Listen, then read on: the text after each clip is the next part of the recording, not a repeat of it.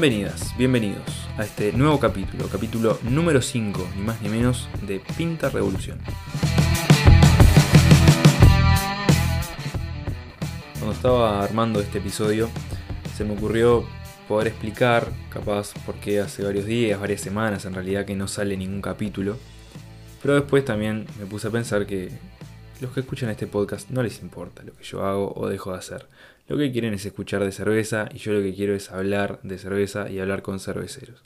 Así que capaz que lo podemos resumir en lo que todos estamos usando como excusa hace más de un año, que es pandemia. Tuve pandemia. ¿No pudiste hacer el capítulo? No. ¿Por qué? Porque tuve pandemia. En fin. En el día de hoy, en la noche de hoy, en la tarde de hoy, cuando sea que estén escuchando este podcast, vamos a hablar de un estilo de cerveza que está teniendo cada vez más presencia en los bares uruguayos. Estamos hablando de las cervezas ácidas, o más conocidas a nivel mundial como sour beer.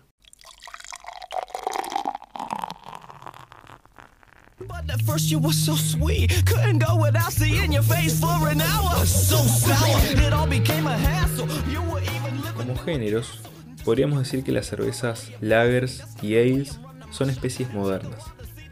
Pero, ¿dónde ubicamos las variedades llamadas agrias, ácidas o salvajes?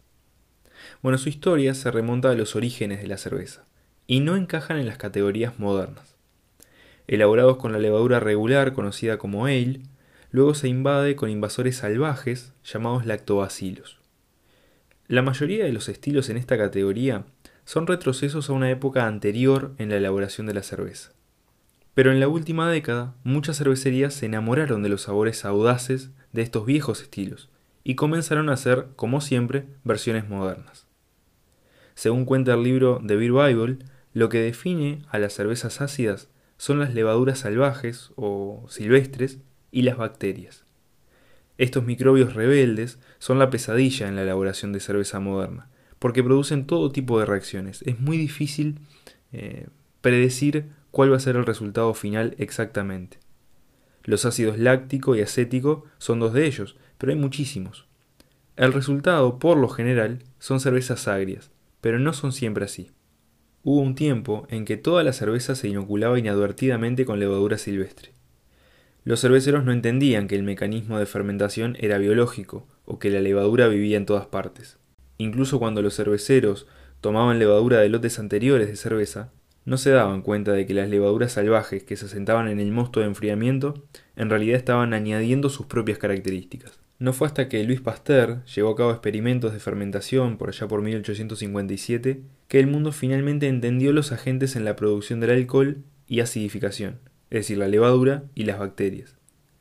Incluso sin haber tenido esta información, los cerveceros fueron manteniendo las propiedades agrias de los organismos silvestres. En Londres, en el siglo XVIII, quienes elaboraban porters aprovecharon lo que más tarde aprenderían que eran bretanomices, un tipo de hongo, para hacer cervezas refinadas y vino de alta complejidad.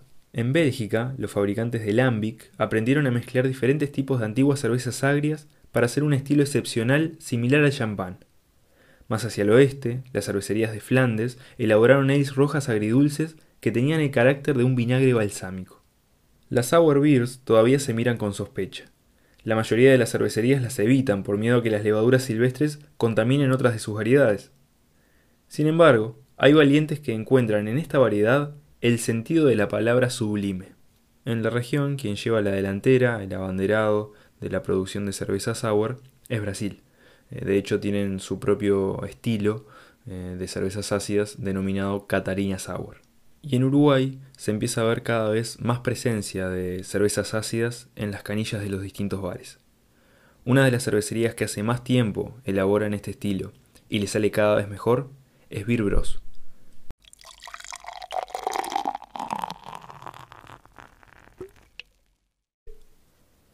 En 2015, un grupo de amigos quiso dar un paso más que simplemente comer un asado los domingos. Y e, era, era un misterio. Era, era como el, el misterio eh, oculto a, la sociedad en general, ¿no? a la sociedad moderna. Todos consumíamos millones de litros de cerveza y la, la, birra era como algo que, tipo, de alguna manera uno ni pensaba, pero era como algo que, no sé, venía de Saturno. No sé, era claro. Porque, riquísima, pero ¿de dónde es? decís, me encanta, tipo, no sé, mi abuela hacía unos bizcochuelos y yo terminé siendo panadero. Por ahí fue algo con lo que tuviste más contacto. Pero con la cerveza era como, vos, podemos hacer Coca-Cola. Luego llevamos tomando Coca-Cola toda la vida y podemos hacer cocinar nosotros Coca-Cola y queda de más y no sé qué. Y la birra creo que de alguna manera responde un poco a eso también. Estábamos, éramos todos grandes consumidores de birra, pero la cerveza era un misterio como producto, la elaboración, no sé qué. Y un día, por lo menos a, a mí, cuando me cayó la ficha, y me parece que le había pasado a todo el mundo lo mismo, como, nosotros podemos hacer nuestra cerveza y, y además está buenísima y además po- es como un mundo gigantesco cuando pensabas que además era una cosa muy potente, pero es Coca-Cola. Entonces eso genera una curiosidad que está salada, ¿no? Genera una curiosidad que es como, es como, no sé, como eso, tipo, se puede vivir en Marte. Vos, vamos para Marte ya. Vamos a ver qué, tipo, eh, se- eh, otra realidad completa estaba ahí, estaba ahí y, y- y- y nadie se dio cuenta nunca. El que acaba de hablar se llama Andrés Gómez, un técnico de sonido que después de vivir 12 años en España, volvió a Uruguay a cumplir el sueño del pibe con su banda de siempre. Fede García, un estudiante de Derecho que trabajaba en el puerto, que vas a escuchar a continuación, estaba en ese plan, que empezó como un hobby y hoy conocemos como Beer Bros. Y creo que en realidad empezamos a, a compartir eso que esas cervezas que nos parecía que estaban riquísimas. Y, y como nos sorprendíamos nosotros de- de- de- de- del producto, también se sorprendían los amigos, otros amigos, o sea, no sé, los familiares, ¿no? Yo que se inspiraban porque habíamos hecho esa cerveza.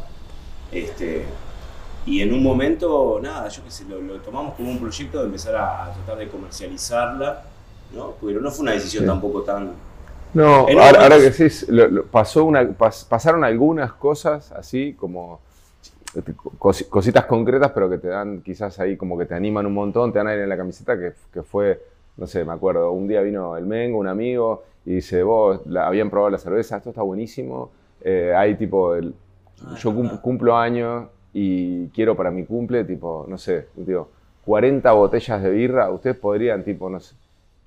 Y claro, es como, pa, pará.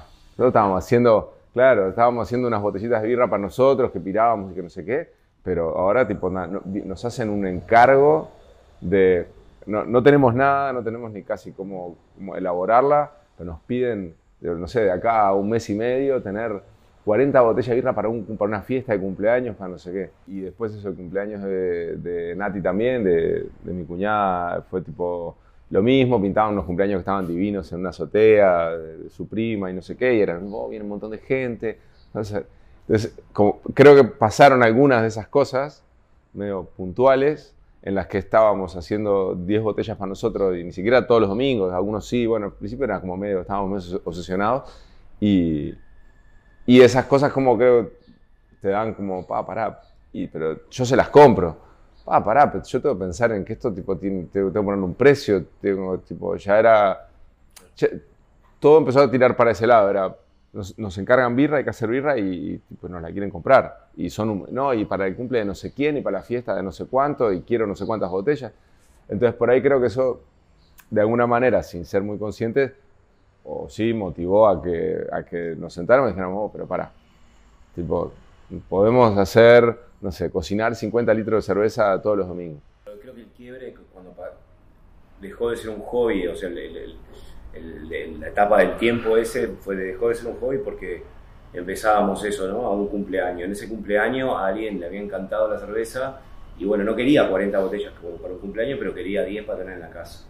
Ese otro que se llevó 10, se juntó con un amigo que también le gustó, quería 10 más. O sea que al final había una demanda este, que era innegable. Entonces, en un y ya no era tipo, bueno, no podemos cocinar con esta olla de, los 15 litros, porque tenemos que hacer 7 cocciones para cubrir esa demanda. Bueno, vamos a comprar una olla un poco más grande. ¿Dónde hay ollas de inox? Bueno, salimos a, buscar ollas de acero inoxidable, no sé qué, no sé cuánto. Bueno, ya que compramos la olla, vamos a conseguir un fuego para no sé qué, el macerador, vamos a... Entonces empezás a, en una carrera de, profesionali- de, de profesionalizar, no, pero sí de mejorar ese equipo para cumplir con la demanda, no sé cuánto, y al final nos vimos como medios envueltos en eso, en esa movida de, vos estás, la, estamos vendiendo, hay pedidos todo el tiempo, todo el mundo quiere una botellita de esta. Eh, y bueno, está. Y ahí fue que en un momento dijimos, bueno, vamos a encarar esto en serio. Y cuando dijimos de encarar en serio fue, bueno, vamos a dedicarle tiempo, que no sea solo un asado de los domingos. Este, dejó de ser el asado de los domingos. A veces nos comemos un asado, pero ya hace rato que dejó de ser eso. Este, y, y nada, y nos planteamos hacerlo en serio. Y en ese momento, capaz que ese grupo que éramos, ya éramos varios, no sé, éramos seis, siete personas, este... Claro, estaban, había más amigos en el, en el principio de, de, Beer Bros. Éramos los amigos de muchos años y que todos nos juntábamos a, cocinar birra.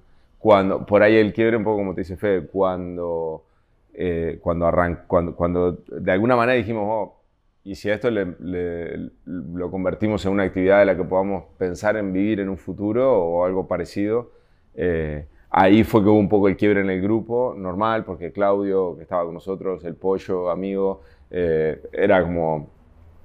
tenían otros laburos y, no, no pensaban en, en, dedicarse a full a esto. Era una cosa que ya se veía venir, que nos iba a comer mucho, mucho tiempo, mucho, todo. Era como, bueno, están dispuestos a renunciar a todo y a dedicarse a esto, eh, a pesar de que no teníamos mucha idea. se dieron cuenta de ese clic se lo plantearon como diciendo, y vamos a tener que dijimos, vamos a hacerlo en serio. Claro, sí, era como, ta, Por eso está saleado, en realidad, o sea, desde el punto de vista de, del emprendedurismo. No, y en, la realidad, como te decía, yo dejé mi otro trabajo por diferentes circunstancias, pero hace un año, no, hace, no, no fue en ese momento. En ese momento no lo podía dejar porque si bien nos daba para comprar los insumos, no nos daba para sacar un sueldo ni mucho. Oh, yo estuve, acordate, el primer año hasta me volví a España, el, ah, sí, a hacer temporada allá, porque yo tenía mucho laburo de directos y me fui a hacer temporada de verano tres meses a España y se quedaron Fede y Jaime laburando acá con lo que estábamos armando y, era, yo, yo, estaba como en esa, en esa dualidad de, oh, la puta madre, necesito, no me puedo ir todo el verano cuando de allá, ¿no? Igual no importa, era invierno acá, pero era como, no puedo estar tipo tres meses desprendido de esto, si esto tipo está buenísimo, hay que cuidarlo, está recién nacido, digamos, hay que meterle todo el huevo y cuando llegué acá, de vuelta lo mismo, verano, seguí laburando de técnico y, era como, yo, necesito tipo no estar todo el día tipo en un show de no sé qué, necesito tipo estar metiéndole cabeza en la cervecería y como, yo me obsesioné un montón, un montón, mal. Por supuesto que grupos de amigos que se juntan a hacer cerveza en el fondo de la casa y que consideran que el producto que tienen es vendible, deben haber decenas, por no decir cientos. Pero como todo emprendimiento, sin conocimiento previo y en un país en vías de desarrollo, el gran desafío fue bajar el sueño al papel y saber si podía ser más que un pasatiempo de amigos. Lo, recuerdo como un momento puntual, quizás fue un periodo de unos días que estuvimos ahí, pero lo recuerdo como una, como como una cosa puntual, que fue cuando dijimos, vamos a sentarnos con papel y lápiz, ¿te acordás? Allá en, el parrillero, allá en la planta. Vamos a sentarnos con papel y lápiz y vamos a, hacer un número de esto. No, entendíamos nada. Era todo un quilombo bárbaro, pero sabíamos que la cerveza gustaba y que nosotros podíamos hacer cada día mejores cosas, ¿no? Mejor birra. Y que pasábamos divino, laburando todos juntos y no sé qué, pero, eh, pero había que tipo, bajarlo mínimo a la realidad. No teníamos ni mucha idea ni por dónde empezar el encare. Ninguno de nosotros, cabe aclarar, viene de, o quizás Fede, que más, em, del emprendimiento o del empresario que, se hace de cero. Claro, no veníamos de eso. Entonces era como, bueno, ¿cómo, ¿cómo, hacer, ¿cómo saber si esto económicamente es viable? Si realmente es un proyecto que se puede pensar así este, y lo único, las, poquitas herramientas que teníamos era, sabíamos cuánto nos costaban esos gramos de lúpulo, cuánto nos costaban esos kilos de cebada, cuánto nos costaba una garrafa de gas, y ir anotando todo y ir viendo como para poder sacar un costo del producto y ver que al precio, a, qué precio se podía vender, tampoco no, como no había muchas opciones, las que había eran como un poco la referencia de precio al que llegar y decir, bueno, se puede vender a este precio y la gente la compra yo, a mí me, puede costar tanto, tengo un margen que me permite o que me permitirá eventualmente si hago, no sé, el día de mañana 500 litros o 1000 litros, era como, hacer 1000 litros de cerveza era como, wow. Sí, sí, completamente, pero igual, mirabas los números y decías, wow. Después, claro, como todo, ¿no? se, te, se, te, este, se te quedan por el camino, se te escapan millones de cosas que tenés que tener en cuenta y sobre todo con la inexperiencia que teníamos que, por ahí si alguien con experiencia en emprendimientos, no, no en birra, te dice, vos, mira, ten en cuenta eh, que de acá a un año vas a tener que abrir una empresa, vas a tener que pagar impuestos, vas a tener que pagar esto, le quiero un local, esto, esto, esto, esto, esto, lo otro. Cuando empezás a ver ese margen que de entrada era como, oh, esto tipo, no hay que pensar mucho, esto tipo, nos va a dejar guita, empieza a, hacer, bueno, igual hay que pensar un poco más. Y mirá que nos intentamos convencer y darle vuelta y darle vuelta y, era como, no, no. claro. Claro, poner. Claro. Y, igual, daba igual. En aquel momento daba todo igual. Era como, oh, esto va a dejar plata. Mirá los números, mirá, mirá, para acá. ¿viste? De hecho, ahí al toque lo tomamos muy en serio, porque de hecho ahí al toque ya hicimos una unipersonal. Vos sí. una unipersonal. Ah, y de hecho tuvimos que hacer un poder por esos meses que Andrés se, se fue a la por un poder para poder, no sé, yo eh, ir ante él y sacar el número de teléfono, empezar a los trámites de habilitación y ver toda esa movida. Este, comprar las cosas por factura, empezar a facturar. Este, Tal cual. Tal cual. Lo, buscamos, lo tomamos en serio. Sí. Vamos, a hacerlo, esto lo vamos a hacer bien. si, hay algo que nos marca, creo, a nosotros clave es que tratamos de hacer las cosas, fue lo que dice Fede, desde el día uno fue como, oh, no, va, para adelante, abre una empresa y vamos, vamos a empezar a laburar con esto. Pro, hay que, una mini plantita que teníamos, bueno, intendencia, cosa, habilitación, eh, necesito etiquetar mi producto y salir a la calle. La experiencia es vital para aprender, pero la ayuda también es imprescindible, y los Birbros lo saben. Tuvimos, o sea, de todo, ¿no? la experiencia es, un montón, porque cada, cada cocción es, y cada cerveza, ¿no? Cada resultado, si, si sabes, creo que observarlo de la mejor manera, ¿no? Eh, o, aprender de tus errores, este, está buenísimo porque te hace crecer súper rápido. Si, si estás este, solo convencido de que lo que haces está de más y cosas, no, no vas a ningún lado. Pero creo que eso nos ayudó mucho, ser muy críticos con, con el producto, pero además, de, en paralelo con toda este, esta historia de la empresa, no sé qué, salimos a buscar información, a formarnos, a estudiar.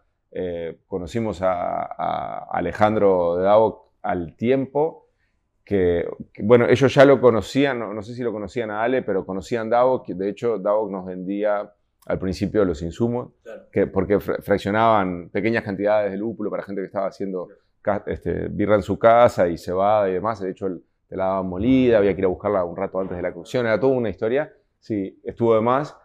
Y de ahí a un tiempito eh, metimos el curso de DAVOC de, de, elaboración este básico que tiene, que está de más, que dura un día ahí, que lo sigue haciendo. Hay un montón de gente que ha pasado por ahí.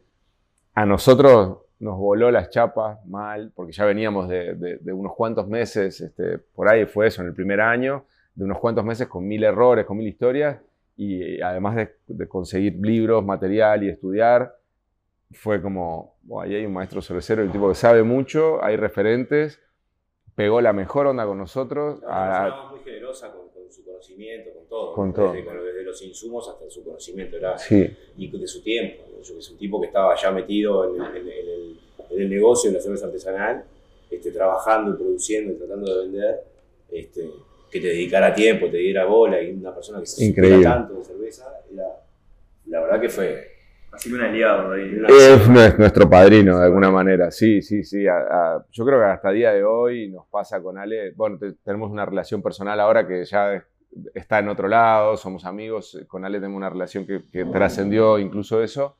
Eh, pero a nivel, a nivel este, cervecero, creo que fue y es nuestro, nuestro padrino, nuestro, nuestro paraguas, ¿no? cuando hay una duda, cuando hay no sé qué.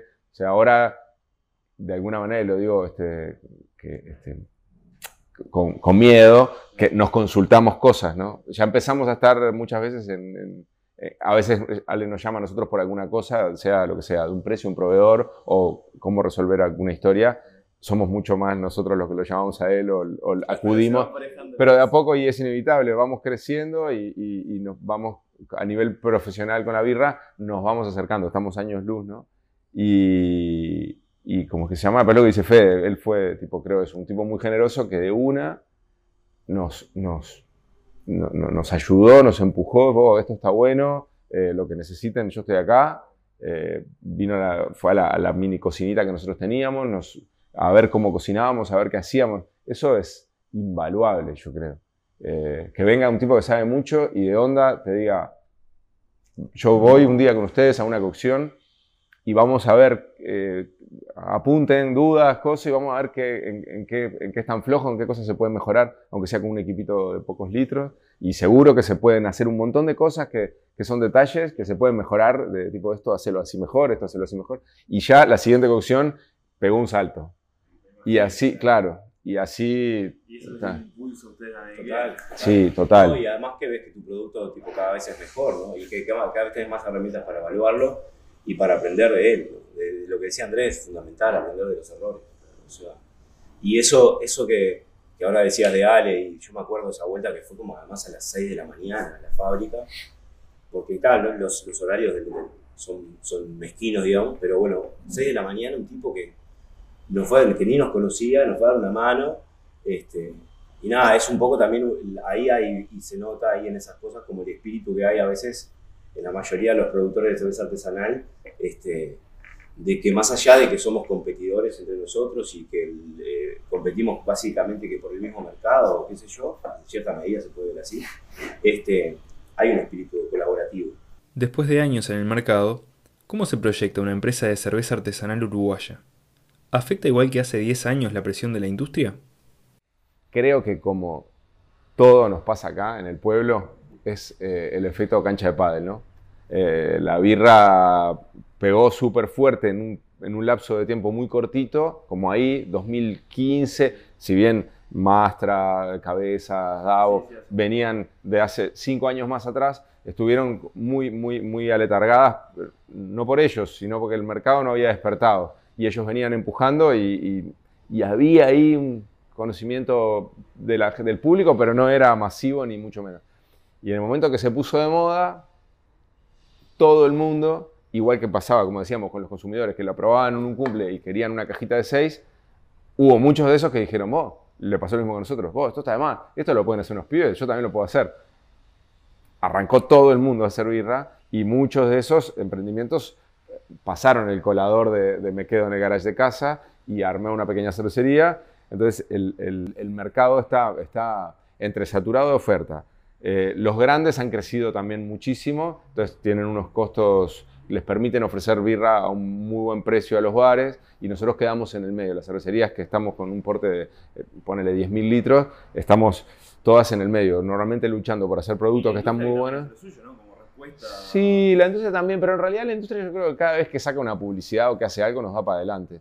Sí, nos reda para adelante. No se dan cuenta y cada vez que hablan de cerveza nos están haciendo publicidad a todos, sí, salado. La gente lo único que hace es cada vez consumir más cerveza. Y cuando va y prueba una cosa y prueba la otra, se queda con la artesanal. Y además no vuelve.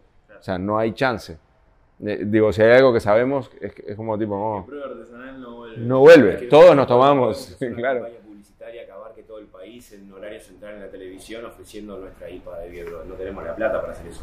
Cuando FNC habla de IPA y alguien que no tiene la más, la más pálida idea de lo que es la IPA y no sé qué, no sé cuánto ve eso en la tele, qué sé yo, va al súper, la prueba y en algún otro momento cae por acá o prueba de otra marca, una de Davos, lo que sea, del oso, tipo, y se toma una IPA de esa y la compara con una de industrial, es lo que dice Andrés, no vuelve. Entonces es como, para nosotros es como una colaboración de la industria. Claro. Este, todo el tiempo en un momento se vieron, esto fue buenísimo, en un momento este, alguien de marketing tuvo la brillante idea de eh, sacar growlers de Pilsen, cuando en realidad el, el, growler, el concepto de la recarga del growler era, era como más, de, más de nicho no puede ser. Entonces dijeron, dijeron, claro, dijeron los tipos, es esta, hago growler de Pilsen y le mostraste a todo el mundo que existían unos envases que vos podías recargar y ir a los bares que tienen canillas y recargarlo. Gracias, Pilsen, gracias. ¿Entendés? Entonces lo hacen todo el tiempo. Todo el tiempo sin darse cuenta, o sí, porque es, evidente que lo hacen sin darse creyendo que el efecto va a ser el contrario, este, nos, generan publicidad. Todo el tiempo nos están generando publicidad. Porque en realidad no es que generen publicidad. Los locos tratan de poner la cerveza en un mejor lugar y en realidad el producto que los locos ofrecen no está en un mejor lugar. Siempre está en un mejor lugar el producto artesanal. Siempre. Siempre, por las propias características del producto, por, por la materia prima, por, por, la, variedad de, es, impensable que, que la industria pueda tener 200 estilos diferentes de- de- o 200 propuestas diferentes de cerveza y las hay en el mercado. Salís a buscar y desde una stout con naranja a un no sé, o una que le pusieron alfajores para adentro o uno que hizo una sour y le puso 20.000 kilos de maracuyá adentro. La, industria no puede abarcar eso. No puede abarcar ese- esa necesidad o ese gusto de cada paladar, de cada persona, de cada momento, de cada estado anímico. Y nosotros sí, entre todos. Somos millones de hormiguitas haciendo cervezas diferentes que están buenísimas. Y entonces cada cosa que hacen en pro de la cerveza termina siendo en pro nuestro. Para cerrar, y como es costumbre en Pinta Revolución, Andrés se animó a revelar su estilo favorito del momento y protagonista de este episodio, la Sour Beer. Una sour beer, bueno, te contaba Fer recién, es una cerveza que tiene una doble fermentación. Siempre se acidifica con lactobacilos, se hace como si fuera un yogur, por así decirlo. Se baja el pH de esa cerveza, se acidifica. Y después tiene una segunda fermentación eh, sacaromicetal, cervecera, estándar, como si fuera cualquier otra cerveza. Entonces, lo- el, el producto final se acerca más en, el- en boca a un chardonnay que a una cerveza. Entonces, el que nunca probó una cerveza sour, eh, la, la experiencia que va a tener va a ser de esto que estoy tomando, no es cerveza. Después, no sé, te enamorás del producto mal. A mí me, me vuela las chapas. Eh, hicimos varios viajes a Brasil con Fede y con Ale de Davok también, con Jaime de Ruca, con varias cervecerías. Y ahí yo creo que fue como donde terminamos como de, ver realmente este, el, el universo sour. Nos queda mucho, ¿no? Nos fuimos a, a Bélgica a tomar cervezas lámbicas, pero eh, en Brasil hay, llevan mucho tiempo, los locos tienen mucha variedad de frutas que están de más. Entonces los locos se han explorado mucho el camino de, las sours. De hecho tienen un, estilo que es como categoría propia de Brasil, que es Catarina Sour. Eh, que es eso, es un derivado de un estilo histórico alemán ácido eh, con agregado de frutas. Y nosotros en ese camino hemos querido explorar y seguimos, ¿no? Este, son cervezas que están buenísimas, bajas de alcohol, eh, súper refrescantes, muy frutales, eh, son unas sensaciones eh, eh, que no vas a tener con otra birra. Este, sí, a mí me encanta, me encanta. ¿Ves lo que dice Fede? Es algo que no es, no es masivo, entran poco. Quizás también están pasando por un proceso, por lo menos en las cervecerías en Uruguay, en que han habido muchos casos de, fracaso con la sour. Hacer una cerveza sour que te huele la peluca no es fácil. No es fácil, no es fácil. Hay mucho que pulir ahí y entonces quizás eh, pasa eso, ¿no? Falta madurar el estilo eh, a nivel local.